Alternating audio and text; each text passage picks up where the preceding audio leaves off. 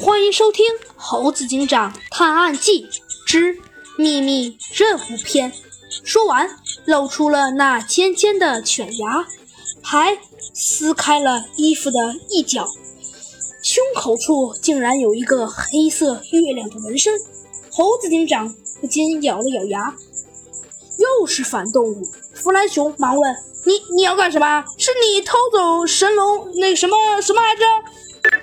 你说的应该是神龙卷轴吧？切，你连这个都记不住的笨熊，而且还是居然是半熊半机械，一看就是个废物。说着呀，豹王哈哈大笑起来。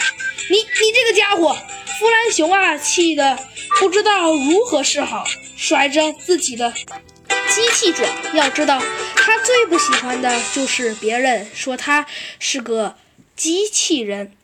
一旁的猴子警长和阿荣赶忙拉住了他。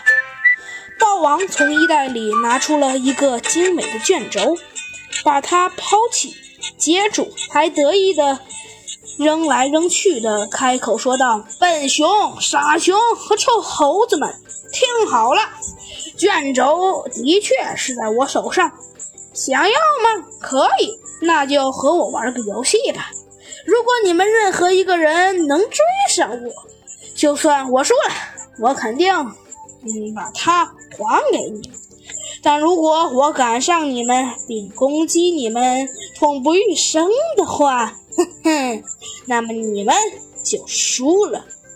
当然，输了的人就会受到一定的惩罚了。惩罚很简单，那就是。